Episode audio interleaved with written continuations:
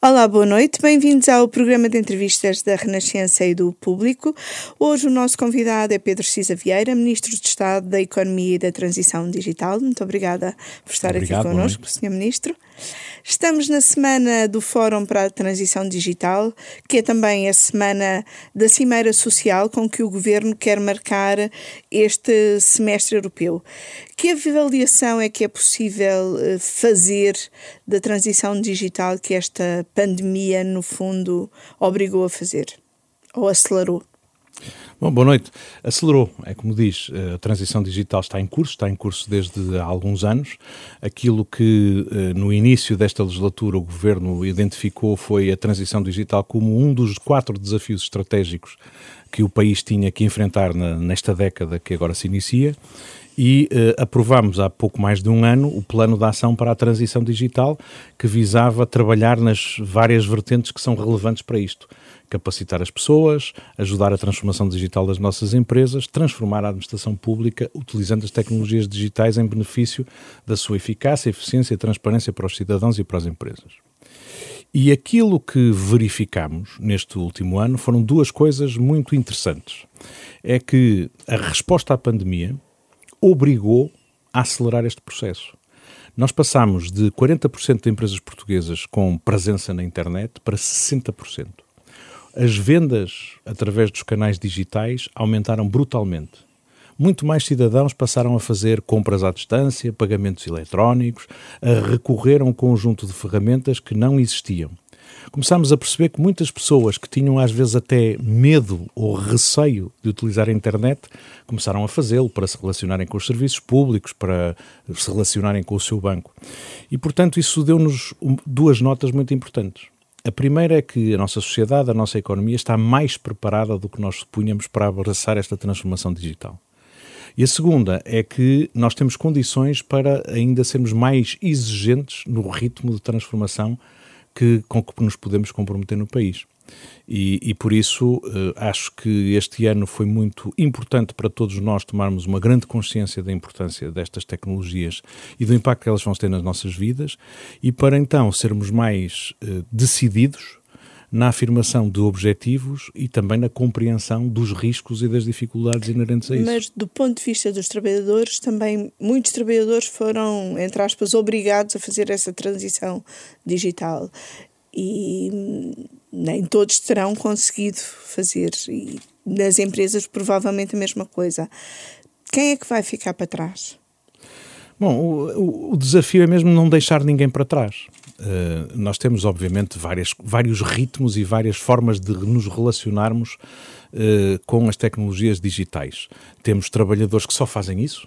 Precisamos de aumentar o número de especialistas em tecnologias de informação e comunicação no nosso país se queremos que a nossa administração, as nossas empresas acelerem essa sua transformação, muitos trabalhadores vão passar a ter que interagir com tecnologias digitais para desenvolver o seu trabalho normal, ou seja, cada vez mais no trabalho dos jornalistas, no trabalho de um caixa de supermercado, de um operário no chão de fábrica, é necessário dominar, perceber e ser uh, proficiente no uso de tecnologias digitais para tarefas que há 10 anos atrás, há 20 anos atrás, nem sequer precisavam disso. E depois, por outro lado, como cidadãos, precisamos também cada vez mais de, nos, de utilizarmos isso. Nós sabemos, por exemplo, que é muito mais fácil nós relacionarmos com um banco, com um prestador de serviços, fazermos compras, se o conseguirmos fazer através da internet. Quem não dispuser deste mínimo de literacia digital não tem esse benefício e pode, pelo contrário, ficar para trás. O desafio que temos todo, como país, como, como, como continente europeu, como União Europeia, é assegurarmos que cada vez mais pessoas tenham acesso à formação necessária para, nos vários níveis de uh, necessidades de tecnologias digitais que têm, são capazes de ter essa, esse, esse, essa, essa capacidade. É por isso que, no plano de ação da transição digital, provavelmente, e no plano de recuperação e resiliência, provavelmente a parte de Leão está muito vocacionada precisamente para as competências digitais. Uh, um dos programas que temos é uh, um programa para a inclusão digital como fazer com que aquela parte da nossa população mais velha, menos uh, familiarizada com as tecnologias digitais, consegue aceder ao básico, diria eu. Como comunicar à distância, como usar um, um, uma, uma, coisa para fazer videochamadas, como fazer pagamentos, abrir uma conta bancária, etc. Como... Este programa, que nós chamamos Muda, uh, é um programa onde queremos chegar a um milhão de pessoas para lhes dar este mínimo de, de, de, conhecimento digital. Temos já em, em, funcionamento, com as confederações empresariais, programas para, eh, ao longo dos próximos anos, sermos capazes de dar ciclos curtos de formação a trabalhadores que estão neste momento ativos nas empresas em diversos aspectos das tecnologias digitais relevantes para eh, a sua atividade profissional que tanto pode ser coisas de marketing digital, como pode ser de algumas gestões de operações, como pode ser pura e simplesmente serem, serem capazes de utilizar equipamentos relevantes para as operações de uma empresa que cada vez mais exigem isto. Se está a ser feito ou, ou já existe algum tipo de levantamento das empresas que têm essas necessidades, mas também das empresas que não estão a conseguir resistir a esta crise que estamos a viver? Bom, nós no âmbito do programa Indústria 4.0 fizemos precisamente um, um, levantamento do nível de maturidade digital das empresas. Uh, na altura, isto tem cerca de dois anos, conseguimos eh, fazer a identificação de que 25% das empresas portuguesas têm um elevado nível de maturidade digital. Uh, e quais metade... é que não têm viabilidade digital? Uh, vamos lá ver, assim eu diria, eu diria que é um bocadinho diferente. As empresas que não forem capazes de encontrar a forma de melhorarem as suas operações, o seu relacionamento com clientes e com fornecedores, com recurso a tecnologias digitais, vão ter cada vez mais dificuldade em manterem-se em atividade.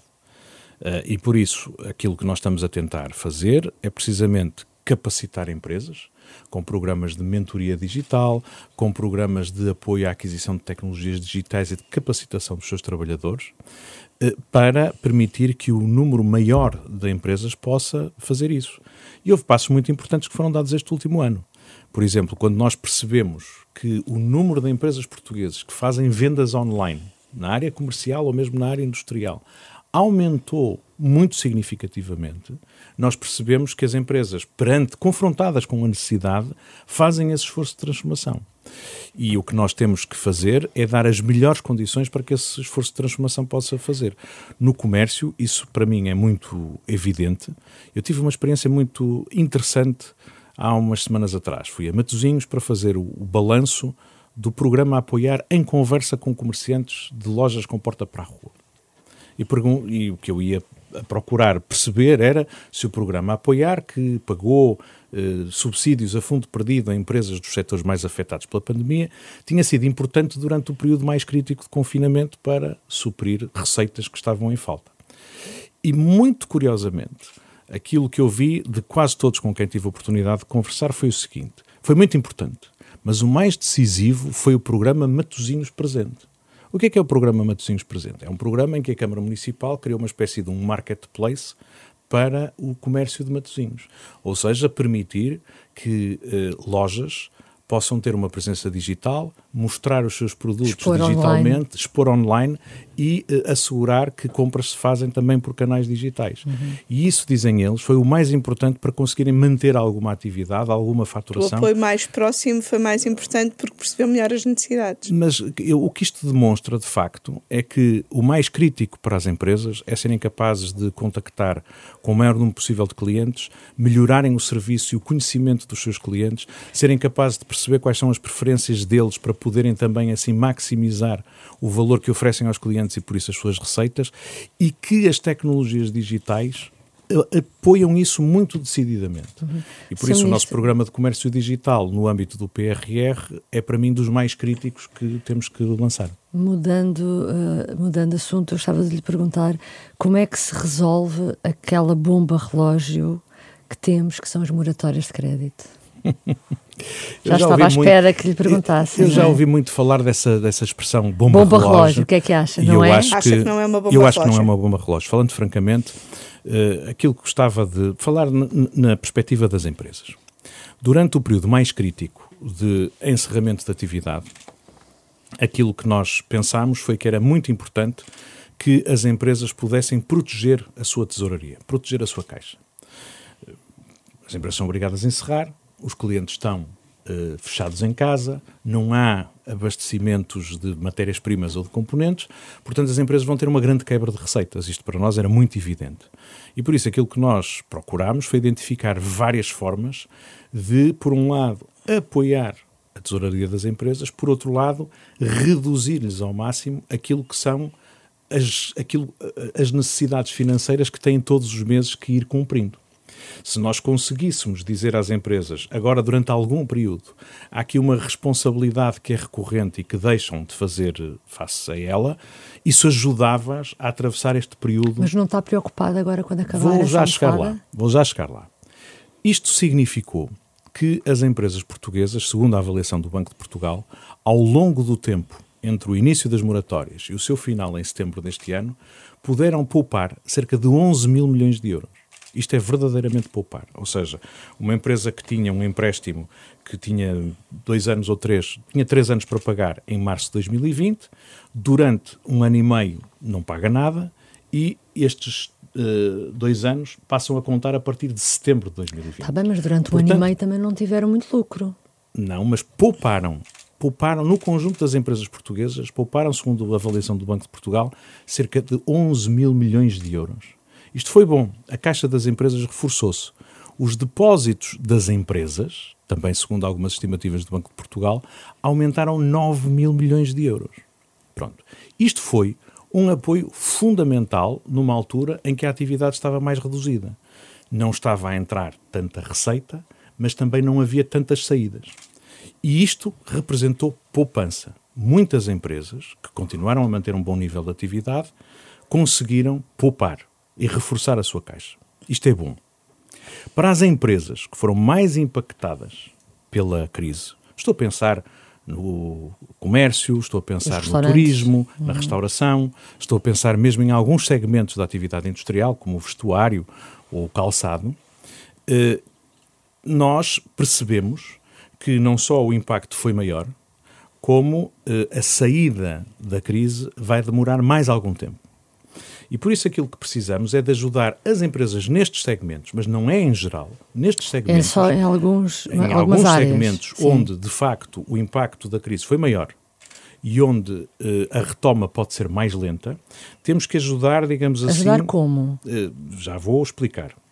Se, naquele exemplo que dei há pouco, uma empresa tinha ainda um empréstimo que tinha que pagar em 3 anos, aquilo que me parece é que nestes setores é conveniente darmos mais tempo espalharmos a amortização da dívida por mais anos. Sermos capazes eventualmente, até dar algum período de carência durante os primeiros tempos.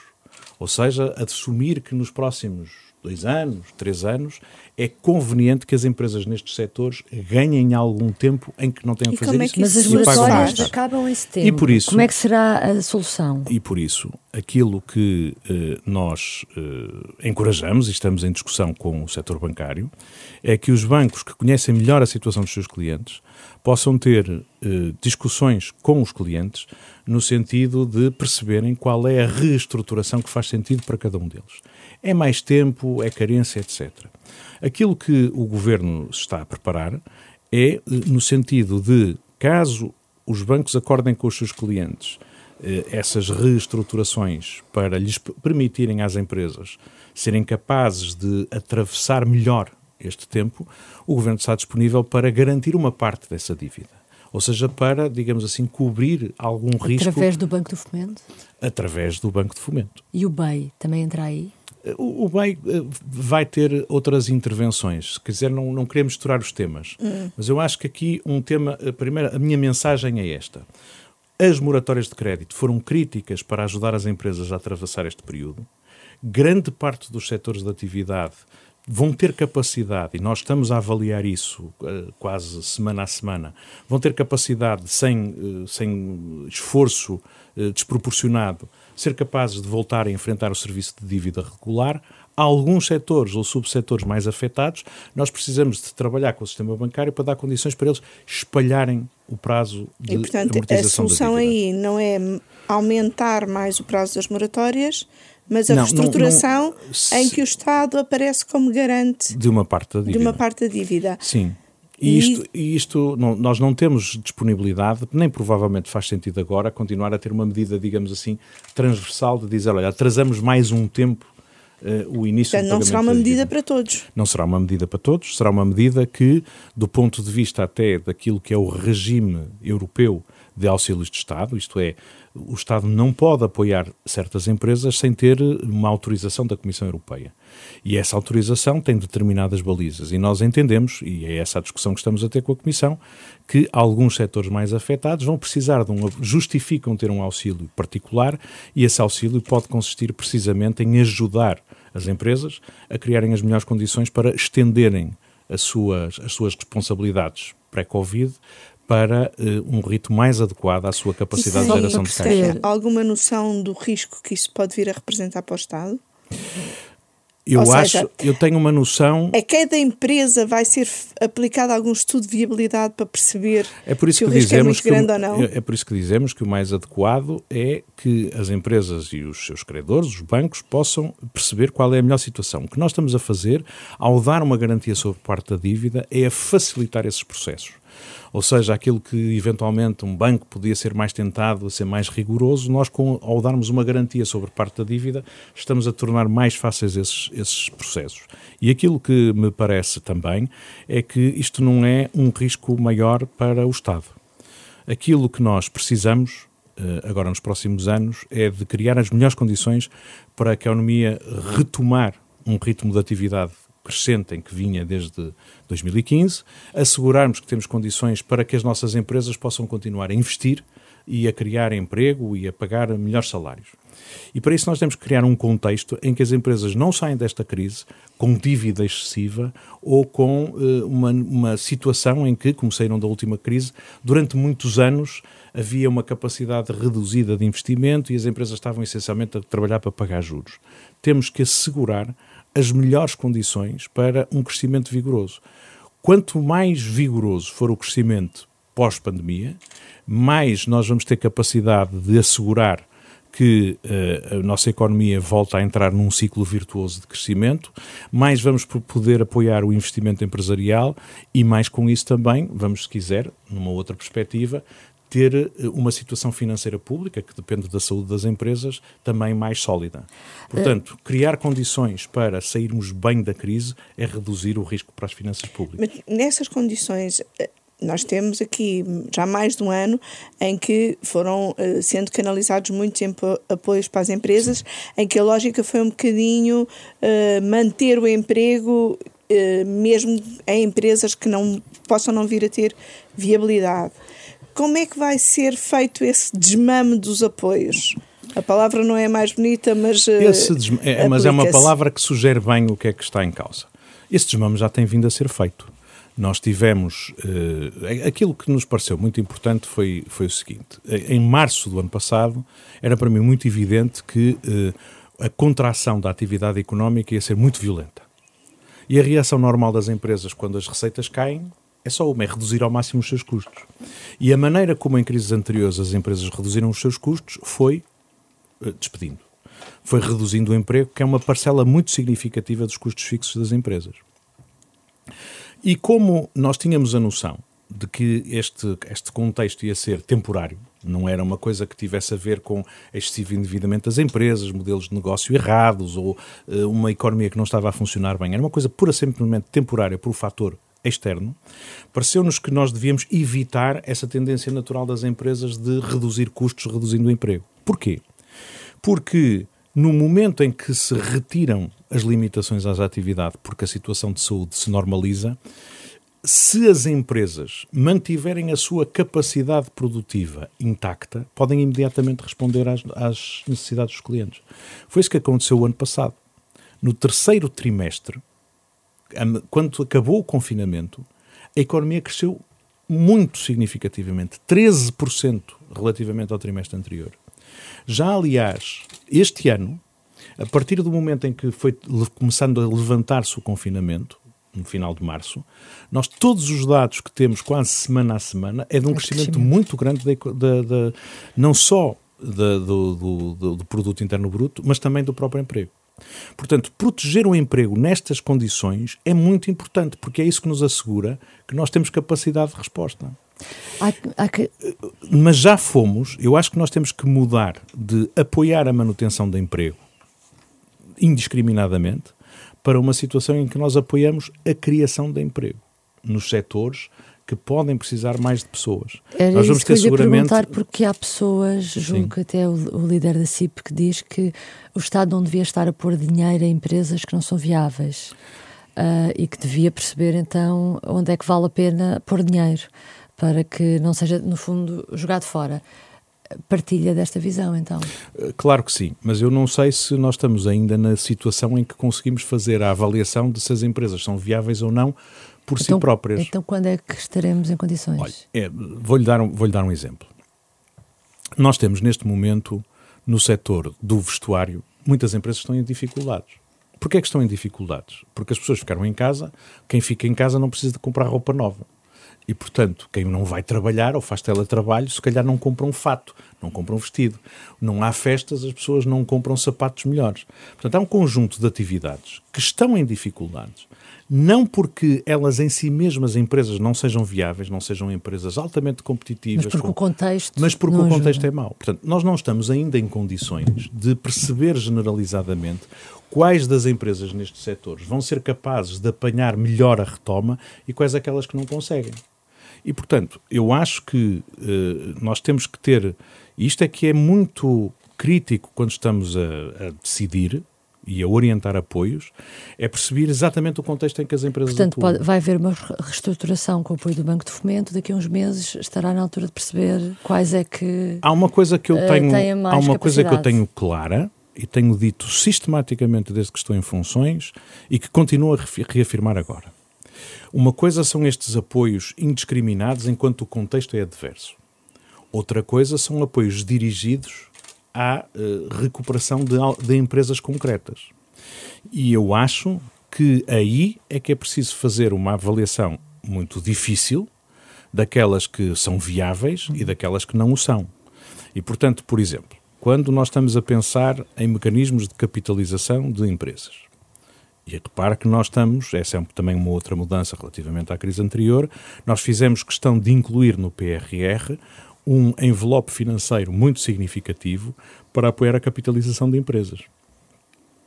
Eu acho que aí, quando se trata de dizer o Estado vai co-investir com os sócios nas suas empresas, ou vai uh, fazer instrumentos chamados híbridos, em que nós damos alguma coisa que não é capital social, não dilui a posição dos sócios, mas conta como capital próprio das empresas, nós aí temos que fazer, ter a certeza, porque é dinheiro do contribuinte, nós temos que ter a certeza que estamos a, a, a meter o dinheiro em empresas que têm potencial de recuperação e que, portanto, aquilo é um investimento que vai ser recuperado e não propriamente um apoio a fundo perdido que fizemos indiscriminadamente na fase mais aguda da crise. Eu tenho dito que o Estado não deve capitalizar empresas, não deve apoiar empresas em dificuldades sem que os sócios e os outros credores tenham primeiro feito o esforço de perceber se a empresa é viável, de sacrificar aquilo que foi o seu, os seus créditos anteriores ou o seu investimento e então aí o Estado deve apoiar. Essa capitalização através do Estado, como é que se chama em termos técnicos e será feito como? Nós temos, nós vamos criar um fundo para capitalização de empresas com as verbas do PRR. Esse fundo vai poder investir de várias maneiras, vai poder quer investir diretamente em empresas, vai poder co-investir com investidores privados ou até colocar algumas verbas em operadores de capital de risco que queiram eles ir buscar outros investidores para entrar no capital de empresas e pode fazê-lo de várias maneiras, seja subscrevendo capital social, eu acho que vai ser residual nesta altura, seja subscrevendo estes instrumentos que se dizem híbridos ou de quase capital, em que o Estado eh, investe ou garante investidores privados mas numa perspectiva em que, eh, digamos assim, o reembolso e a remuneração ficam dependentes dos resultados das empresas. É quase como correr o risco de um investidor em capital, eh, eh, mas sem participar na gestão da empresa. Isto tem que ser exigente, está a ser bem desenhado, mas e volto as regras a dizer, europeias permitem ou também é preciso negociar? As regras europeias permitem, dentro de certas uh, condições. Como sabe, a União Europeia uh, aprovou logo no ano passado e tem vindo a atualizar um chamado quadro temporário de auxílios de Estado para a Covid. A lógica é permitir que os Estados possam apoiar empresas que eram saudáveis antes da crise, em que entraram em dificuldades só por causa da crise e que diz quais são, digamos assim, as balizas em que podemos apoiar. portanto, na é minha perspectiva, na minha perspectiva, isto é muito, é, é muito claro. O Estado não deve apoiar empresas em dificuldades enquanto os sócios e outros credores não tiverem primeiro digerido, digamos assim, a perda. O dinheiro do contribuinte deve entrar nesta perspectiva de apoiar empresas viáveis, depois dos seus próprios responsáveis e dos seus credores terem também feito algum sacrifício. É aí que vamos finalmente começar a ver o Banco de Fomento de que ouvimos falar há anos. Bom, o Banco de Fomento eh, já está a funcionar. O Banco de Fomento já tem dirigido muitas linhas de crédito eh, com componentes inovadoras para a economia. Como sabe, por exemplo, eh, lançámos eh, já no, no, no, ano passado e este ano voltámos a reforçar algumas linhas de crédito que eh, permitem que uma parte do crédito, 20% do crédito, seja convertível em subsídio não reembolsável se as empresas mantiverem postos de trabalho e isso, basicamente, é uma, já uma forma de atuação inovadora que o Banco de Fomento e, dirigiu ao mercado. E o Essas regras de que falou para que a Comissão Europeia impôs para as empresas são as regras que não se aplicam a uma empresa uh, que está sempre a ser muito falada, que é a TAP, não é?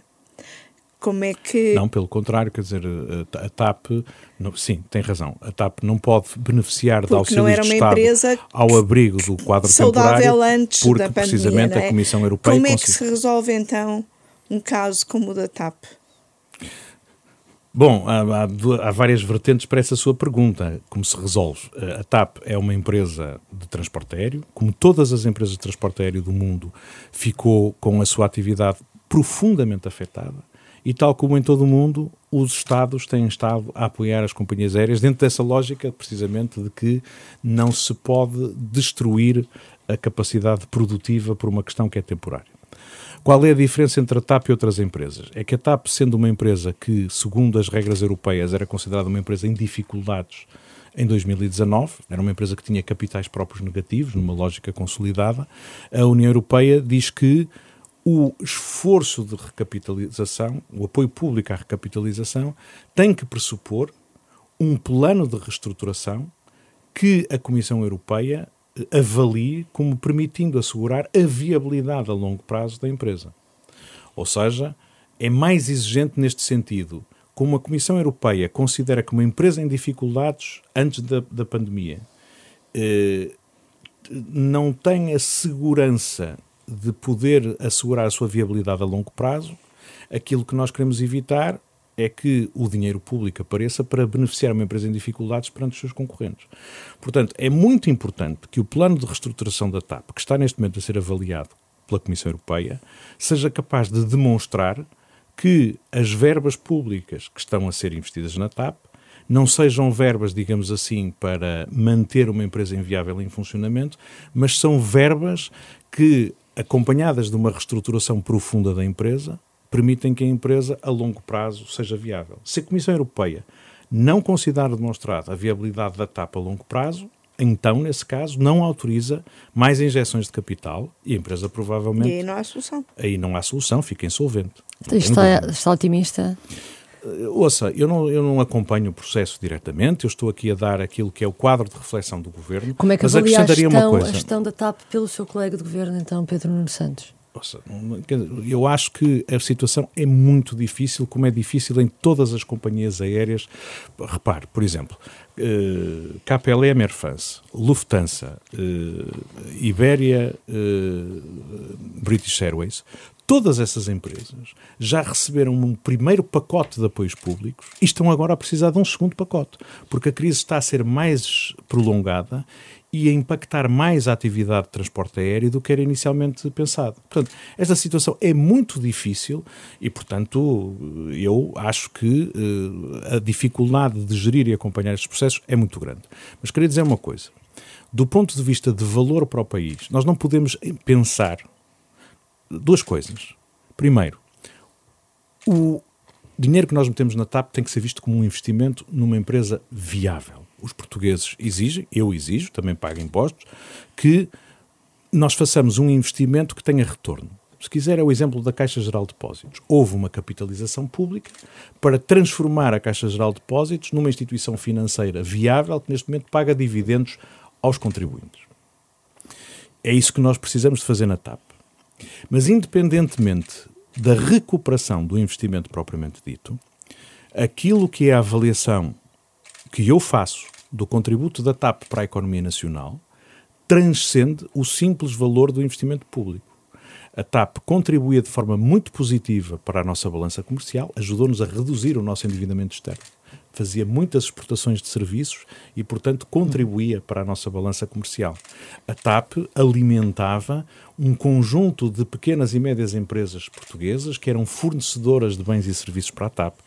Eh, tudo este valor para a economia ultrapassa, que não era, que não é assegurado se nós não tivermos uma companhia aérea portuguesa com aquela dimensão, esse valor para a economia perde-se se nós não conseguirmos resta reestruturar só convencer com sucesso. a Comissão Europeia disso, não é? O problema é Resta esse. convencer a Comissão Europeia e resta perceber que uma reestruturação de uma companhia aérea é uma coisa muito exigente. Repare, uma empresa como a Lufthansa, que não era considerada uma empresa em dificuldades antes da pandemia, foi obrigada pela Comissão Europeia a reduzir, salvo erro, em 40% a sua força de trabalho. Foi obrigada a reduzir bastante a sua frota foi obrigada a libertar-se de um conjunto de rotas para os seus concorrentes. Que é o que pode ainda vir a acontecer. Cá. E, portanto, aquilo que eu estou a dizer é, mesmo empresas que não eram consideradas em dificuldades, foram obrigadas pela Comissão Europeia a fazer um esforço de emagrecimento muito grande.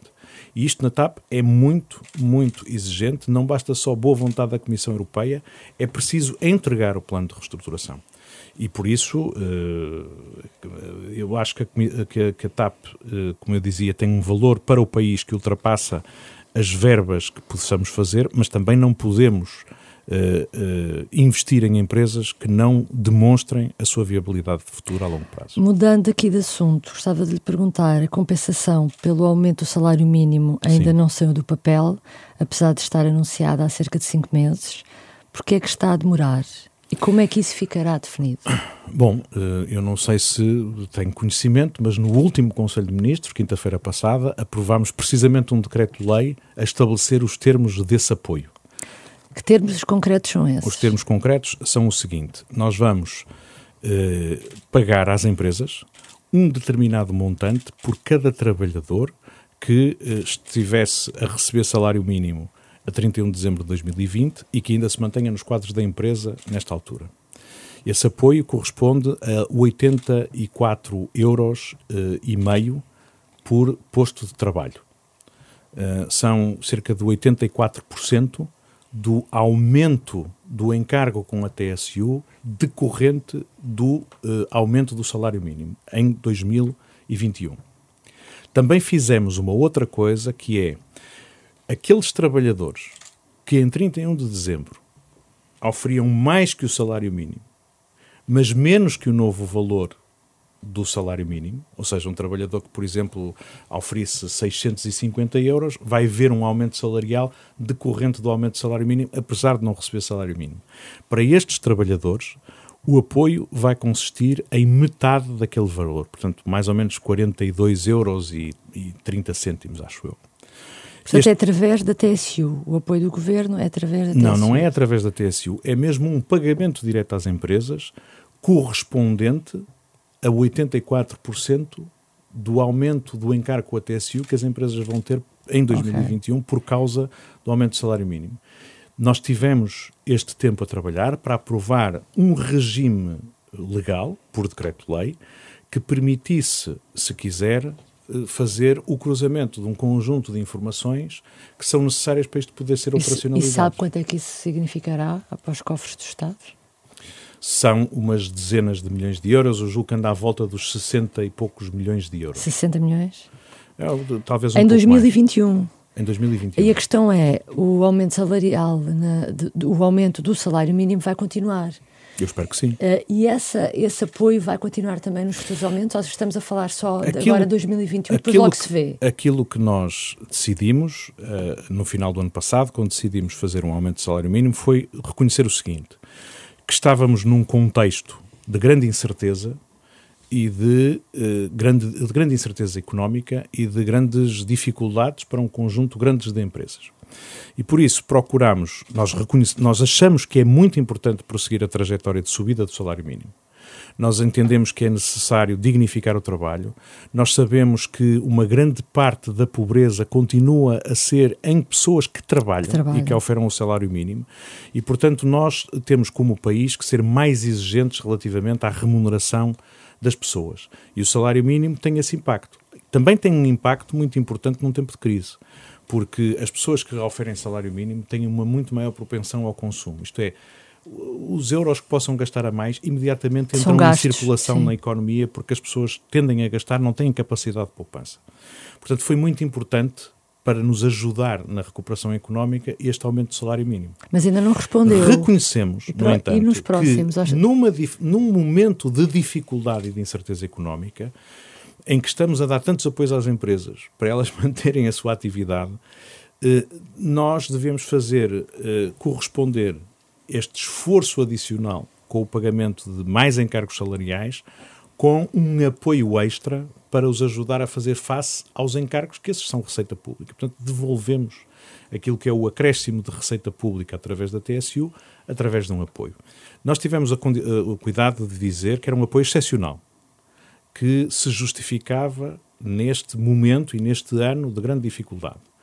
Não creio que, eh, por regime, eh, nós devemos pensar que um aumento de salário mínimo impõe um apoio público. A maior contrapartida que as empresas têm pelo salário que pagam, é o trabalho que os trabalhadores prestam. Portanto, é para 2021. É para 2021 e isso foi deixado bem claro na altura em que aprovamos o apoio. Ainda em matéria de trabalho, neste caso de teletrabalho, que é um assunto que tem estado muito uh, em discussão, por que que o Governo uh, não inscreve na lei ou tem resistido à, à tabela de um valor mínimo de despesa a pagar aos trabalhadores? Bom, eu acho que não, não, queria, eh, não queria entrar nesse detalhe. A discussão do, tel, do regime de teletrabalho, o Governo fez uma proposta, um livro verde, que colocou à discussão na concertação social. Entretanto, um conjunto de partidos na Assembleia da República também decidiram tomar. Uma, eu acho que esta, eu acho que esta matéria, na minha perspectiva, a melhor forma de discutir estas matérias laborais é mesmo em sede de concertação social. É onde estão representados os representantes dos trabalhadores e os representantes das entidades empregadoras. São elas que, em primeira nota, têm a capacidade de avaliar a melhor forma de adaptarmos a legislação laboral de uma forma que concilie todos os interesses que estão em presença uh, aqui. Só depois devem intervir, uh, digamos assim, os órgãos legislativos. Por isso, eu acho que não faz uh, sentido eu, como Ministro da Economia, estar a dizer se deve haver um pagamento mínimo e qual e de que maneira, porque acho que isto deve ser, deve ser visto, uh, sobretudo na, nas partes na relação de trabalho. Repare, nós estamos muito focados numa coisa que foi uma circunstância excepcional. Nós, no ano passado, tivemos que fazer teletrabalho relativamente a milhões de postos de trabalho onde essa não era a regra. Portanto, nós tínhamos um conjunto de trabalhadores muito vasto que supostamente se deslocavam para o seu local de trabalho e aí faziam a sua prestação de trabalho e tinham que uh, as ferramentas eram disponibilizadas pela entidade empregadora. Quando tivemos que ir para casa e trabalhar à distância, aquilo que aconteceu foi novas circunstâncias de executar o trabalho em relações contratuais que não previam esse trabalho à distância. E por isso surgiram muitas dificuldades sobre então o que é que se passa, como é que são as despesas, como é que são os meios, o, o computador tem que ser eu a arranjá-lo, é a entidade empregadora que eu tenho que disponibilizar, e a ligação à internet, quais são estas coisas? Foram problemas novos. Quando nós estamos não numa circunstância de emergência que cria um problema novo que o contrato não estava preparado, é diferente de se nós tivemos desde o princípio a estabelecer relações contratuais já pensando numa hipótese de teletrabalho. Porque aí a melhor maneira é, é, as partes poderem dizer. Mas o que é facto é que esta situação de emergência parece estender-se, o próprio governo pretende estendê-la e muitas empresas. Estendê-la como?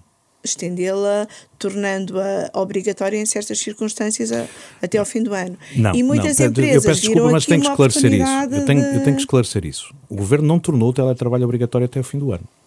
O Governo o que fez foi prorrogar a vigência de um decreto-lei que diz que, perante a situação epidemiológica em algumas regiões, o Governo pode impor o teletrabalho mas é uma, é uma autorização ao Governo Sim, para determinar que no Conselho A ou na região B, num determinado momento, pode ser imposto a obrigatoriedade de teletrabalho. Mas o teletrabalho em geral não é obrigatório até o fim do ano. Uhum. Nós decidimos que durante este processo de desconfinamento e nesta próxima quinzena o teletrabalho se mantenha obrigatório. Mas isso não é necessariamente assim daqui a 15 dias ou daqui uh, a um mês. Vai então depender da avaliação que possamos fazer da situação epidemiológica nas várias regiões do país. Uh, passando para outra das suas pastas, que é o turismo, esta situação veio demonstrar a excessiva dependência, se é que ainda fosse necessário demonstrar, uh, do turismo. O Primeiro-Ministro já disse que uh, o turismo não recuperará em 2021. quando é que vai recuperar e acha que vamos voltar aos níveis de turismo que tínhamos ou esta dependência tem mesmo de diminuir porque isso não está no horizonte? Bom, em primeiro lugar, queria dizer que eu não acho que o país tenha uma dependência excessiva do turismo. Acho que não, acho que... Quando vemos Lisboa deserta, por exemplo, não lhe parece isso? Eu gostava de perceber em que é que contribui para a desertificação do centro de Lisboa a falta de turistas e o teletrabalho porque uma parte muito significativa da ausência de pessoas nas ruas e no comércio tem a ver com o facto de estarem muita gente em teletrabalho. Portanto, eh, o que queria dizer é, nós não temos uma dependência excessiva do turismo. O turismo teve um crescimento muito significativo nos últimos anos, e isso é bom. É bom porque nós temos que saber fazer valer tudo aquilo que são as nossas vantagens comparativas internacionalmente. Ou seja, nós não devemos desperdiçar potencial do país. E se nós temos um grande potencial de atração de visitantes que nos procuram para lazer, para fazerem aqui congressos, eventos empresariais, etc., nós devemos valorizar isso e aproveitar bem. O, o, turismo cresceu mais nos últimos anos do que o resto da economia. Aquilo que eu gostava era que o resto da economia crescesse ao ritmo do turismo e, portanto, proporcionalmente mantínhamos o peso que existia. Esta é a primeira nota. Não acho que haja dependência excessiva do turismo. Segunda nota, é verdade que o turismo foi mais impactado pelas restrições à circulação do que outras atividades que puderam trabalhar à distância. Nós podemos fazer vendas à distância, mas não podemos fazer viagens em, uh, virtuais. virtuais. ainda. Quer dizer, podemos, mas, mas não é a mesma coisa, digamos assim, como, como diz o anúncio. E, portanto, nós vamos precisar de algum tempo. O turismo foi muito impactado e vai demorar mais tempo a recuperar. A estimativa que nós fazemos, que é consistente com a estimativa da Organização Mundial do Turismo e, com, e da, da, da IATA, da Associação de, Transporte Aéreo, é que nós vamos retomar o nível de uh, atividade e de circulação globalmente no mundo que tínhamos em 2019 em 2023. Só Mas, em 23, pois. Só em 23. Aquilo que nós pensamos é que uh, nós não queremos só regressar ao nível de 2019. Nós íamos numa trajetória, a nossa estratégia de 2027, a nossa estratégia formulada em 2017, era de crescer a receita turística uh, de até 27 mil milhões de euros, 26 mil e 500 milhões de euros, em 2027. Nós, em 2019, tivemos 18 mil milhões de euros de receita turística. E hum, se nós, digamos assim, tivemos esta queda toda e só vamos voltar a 2019 em 2023, isto significa que em 2027 vamos estar muito abaixo daquelas que eram as nossas projeções. E, portanto, nós achamos que é preciso fazer um investimento adicional no setor turístico para o ajudar. Esse investimento vai ser em quê? Em campanhas? Em... Vai ser em várias coisas e eu espero anunciar dentro em breve um plano de plurianual de apoio ao setor turístico que ajude, por um lado, a digerir, digamos assim, as dificuldades destes anos, como lidar com as moratórias, como reforçar os capitais das empresas, mas depois também como promover eh, mais ativamente eh, Portugal internacionalmente. Mas depois também ajudar as nossas empresas e os nossos destinos turísticos a, a reposicionar-se eh, através de investimentos na sustentabilidade dos destinos e das empresas, na digitalização de, do setor ou uh, na melhoria de alguns produtos turísticos. Não pode concretizar melhor esse, esse, plano adicional de plurianual? Poderei, poderei fazê-lo dentro de algumas semanas. Aqui não, mas agora, agora nesta entrevista. De perceber não apenas a dimensão, mas também a ambição deste plano. Acho que o setor merece uh, todo, tudo aquilo que foi... No, nós nos últimos uh, cinco anos os apoios públicos ao setor do turismo foram cerca de mil milhões de euros. Entre verbas nacionais do Turismo de Portugal, verbas do PT 2020, verbas de outras origens, nós dirigimos cerca de mil milhões de euros de apoio ao setor turístico. E, mais uma vez, foi uma uh, parceria muito virtuosa entre setor público e setor privado que nos permitiu crescer imenso. E, portanto, eu acho que nós demonstramos que o investimento no setor turístico é um investimento virtuoso, com grande retorno para o país.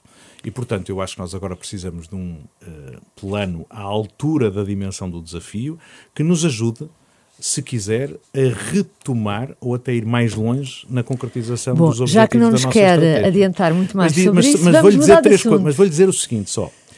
Nós queremos crescer no turismo não em quantidade. Aquilo que nos parece é que nós temos condições para continuar a crescer em valor. E para isso, a nossa ideia é, primeiro, crescer ao longo do ano, reduzir a sazonalidade, não ter tantos visitantes Só concentrados num, num, determinado momento e, ao, se o fizermos ao longo do ano, reduzimos a concentração. Segundo, crescer em mais destinos. Isto já estava a acontecer. Em vez de crescermos só em Lisboa, no, litoral, no Algarve, na Madeira, crescer em todo o país e, sobretudo, no interior. Temos muitos investimentos no interior do país para requalificar e estruturar produto. Isso está a acontecer.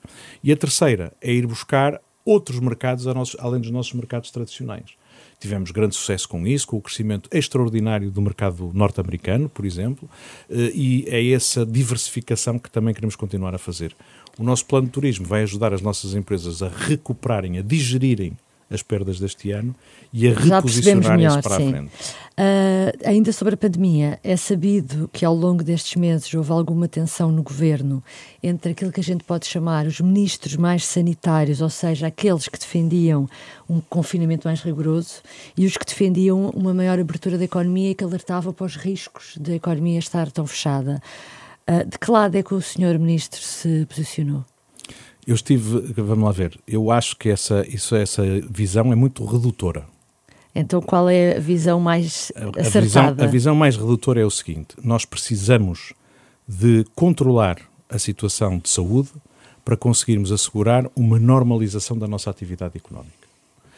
Uh, e por isso, uh, isto é muito difícil, Neste momento, nós temos vacinas em quantidade que nos permitem dizer que vamos reduzir o risco de sintomas graves ou de letalidade desta doença.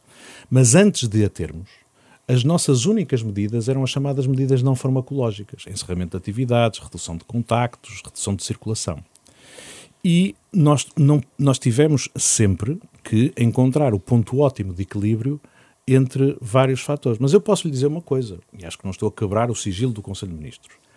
Em janeiro, quando nós tínhamos de facto uma situação muito, muito complicada no país e quando tínhamos uh, uh, uma, uma entrada muito violenta da estirpe inglesa que só depois é que chegou ao resto da Europa, uh, eu fui daqueles que defendi que nós devíamos regressar a um confinamento e a um confinamento muito estrito, muito, muito estrito, designadamente encerrando as escolas, porque percebia que naquela altura o, o, nós sabemos que um confinamento resulta. E um confinamento mais estrito reduz mais rapidamente uh, os contágios. E, portanto, posso lhe dizer, não sei, que, acho que não estou a quebrar coisa, que no Conselho de Ministros eu fui dos que defendi que nós devíamos fazer um confinamento naquela altura muito estrito e muito rigoroso. Então, deixe-me falar de outro momento, que é quando o senhor Ministro tornou-se uma espécie de inventor da venda ao postigo. quando hum. faz aquela conferência de imprensa em que quase que apela uh, aos empresários, atenção, há aqui uma possibilidade que vocês têm que explorar, que é a venda ao postigo. E depois, passado dois ou três dias, o governo voltou a, alimentar, a limitar a venda ao postigo. Nessa altura, já não estava bem do lado da Ministra da Saúde. Não, eu acho que está, está a confundir duas coisas. Primeiro, o que nós precisamos é de ajudar as nossas empresas a fazerem sempre o melhor em todas as circunstâncias, inclusivamente as circunstâncias mais difíceis. Isso pode passar por apoios financeiros, mas também pode passar por criar as melhores condições para elas desenvolverem a sua atividade. Por exemplo, nós, eh, o ano passado, isto mantém-se em vigor, eliminamos a necessidade das empresas terem licença especial, das empresas de restauração terem licença especial para poderem entregar eh, eh, comida ao domicílio aos seus clientes. E, portanto, nós criamos melhores condições de contexto para elas poderem desenvolver a sua atividade em condições difíceis.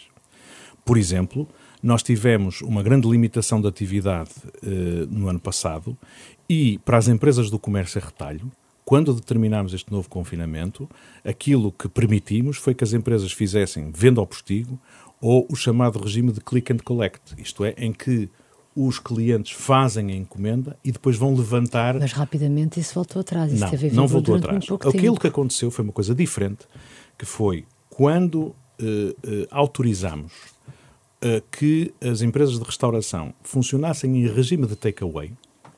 Depois, passado algum tempo, dissemos que não podiam vender bebidas em takeaway. E ao postigo. Hã? Nem ao postigo. Sim, a, a, a Sim. Venda, a venda ao postigo nas empresas de restauração é a venda em takeaway. É Só que não se tornou isso, tornou-se numa venda para consumir ali à volta do postigo, Pronto, não isso é? é? Isso é aquilo que, ou seja, aquilo que nós dizíamos era eh, nós temos que permitir às empresas poderem funcionar e, portanto, poderem continuar a, a, a, a, confeccionar refeições e a permitir que os seus clientes vão lá levantar a comida e levar para casa. Isto é muito importante. Se não tivéssemos esta hipótese de takeaway, o que é que restava às empresas de restauração? Era ou pagarem intermediários, como aquelas plataformas de entrega que cobram uh, FIIs. Nós reduzimos o FII durante o estado de emergência porque percebemos que aquilo era, uma, era um, um, um, impacto adicional sobre as empresas de restauração e, por outro lado, permitir, uh, ou outra maneira, era ir entregar a casa, isso também representava despesa. Portanto, quando determinamos este confinamento, permitimos retomar o regime de takeaway, isto é, o, o, o cliente vai ao restaurante recebe ali uh, a refeição e leva-a para casa. Isto permite à, à, empresa de restauração poupar nas despesas de entrega. Isto foi muito positivo. Aquilo que nós começámos a perceber é que neste regime de takeaway também se estava a fazer, por exemplo, a venda de bebidas que eram imediatamente uh, consumidas na, nas imediações do local. Ora, se nós estávamos num confinamento muito estrito, tínhamos uma situação sanitária muito violenta, nós não podíamos criar as condições para que as pessoas, em vez de receberem a encomenda e irem para casa, ficassem ali naquela coisa que tanta falta temos. Nós temos falta de estar com Mas... os outros, portanto, para ali um cafezinho ou beber uma cerveja. E houve também uma, um desespero da parte dos comerciantes, não é? Também houve algum desespero pois e alguma houve. tentativa de, de melhorar as vendas. Mas, é, é, mas vamos lá ver, é absolutamente natural. É absolutamente natural. Quando nós estamos em dificuldades na nossa vida, e a vida de um empresário é manter o seu estabelecimento em funcionamento, nós procuramos aproveitar todas as oportunidades para conseguir fazer o melhor das circunstâncias difíceis em que estamos. E, portanto, neste contexto foi muito difícil estar eh, a dizer não podes exercer a tua atividade ou só podes exercer com limitações muito estritas dirigimos alguns apoios que não foram para compensar integralmente as perdas de receitas, mas para permitir aliviar o esforço ou mitigar o dano que as limitações causavam. Uh, acho que passámos esse período e agora o nosso foco deve ser diferente. O nosso foco é como crescer o mais rapidamente E as possível. suas relações com a Ministra da Saúde ao longo deste tempo estão melhores ou passaram por momentos uh, tensos? As nossas relações são excelentes, são excelentes. Uh, não quer dizer que nós uh, não tenhamos discussões vigorosas sobre alguns aspectos da, da, da ação governativa quando, uh, quando, as, quando podem estar em causa interesses contraditórios, quase. não só contraditórios, mas que precisam de uma conciliação.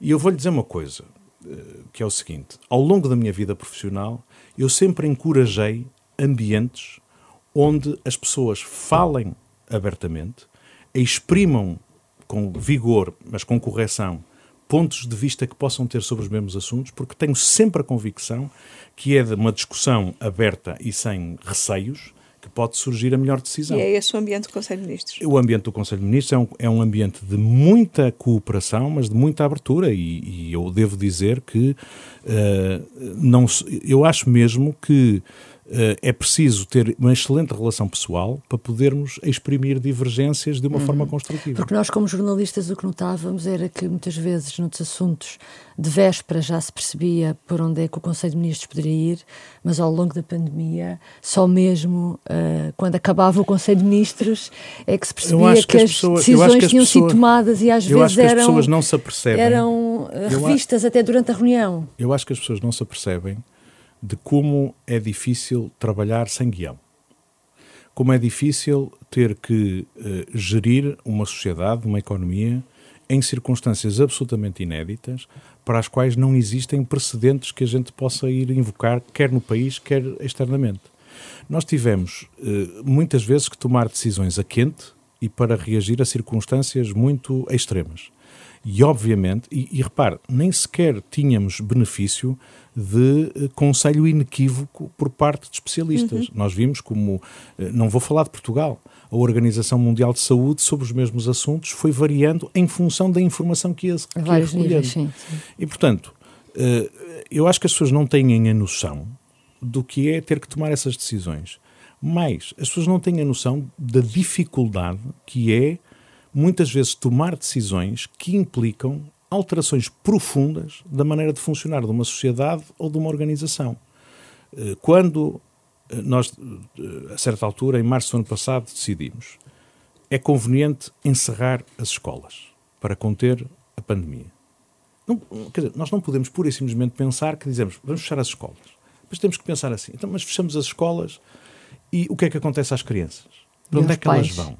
das crianças. Vamos mandá-las para, a casa dos avós. Bom, há crianças que não têm avós, mas sobretudo nós queremos proteger os avós porque são idosos que estão mais em risco. Uhum. Então os pais têm que ficar em casa pelo menos com as crianças até aos 12 anos.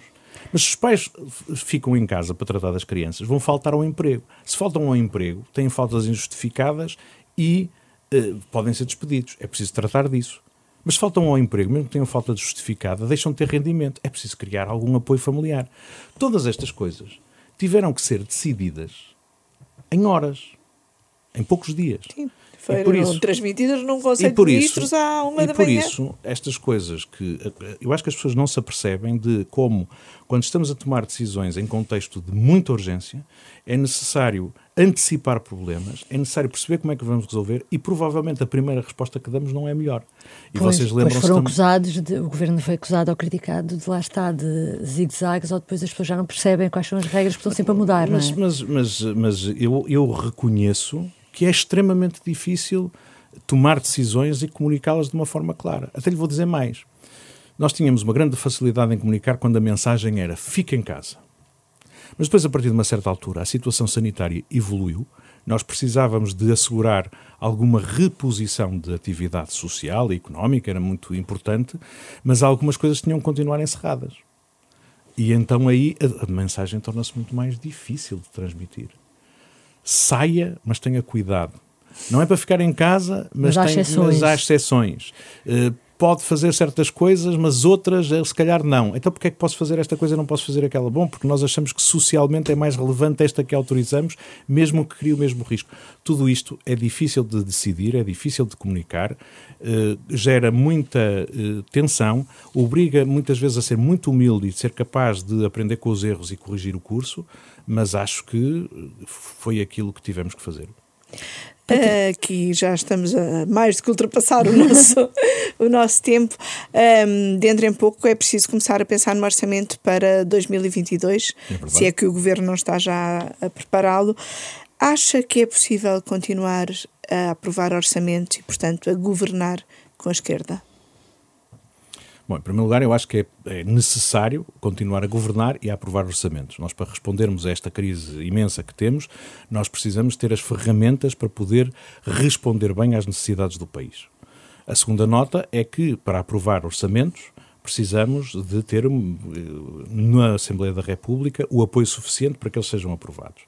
Aquilo que temos indicação é que será possível, e estamos a continuar a fazê-lo, trabalhar com os partidos que nos últimos anos apoiaram eh, e aprovaram, eh, viabilizaram a aprovação de orçamentos de Estado, no sentido de conseguirmos continuar a ter eh, respostas.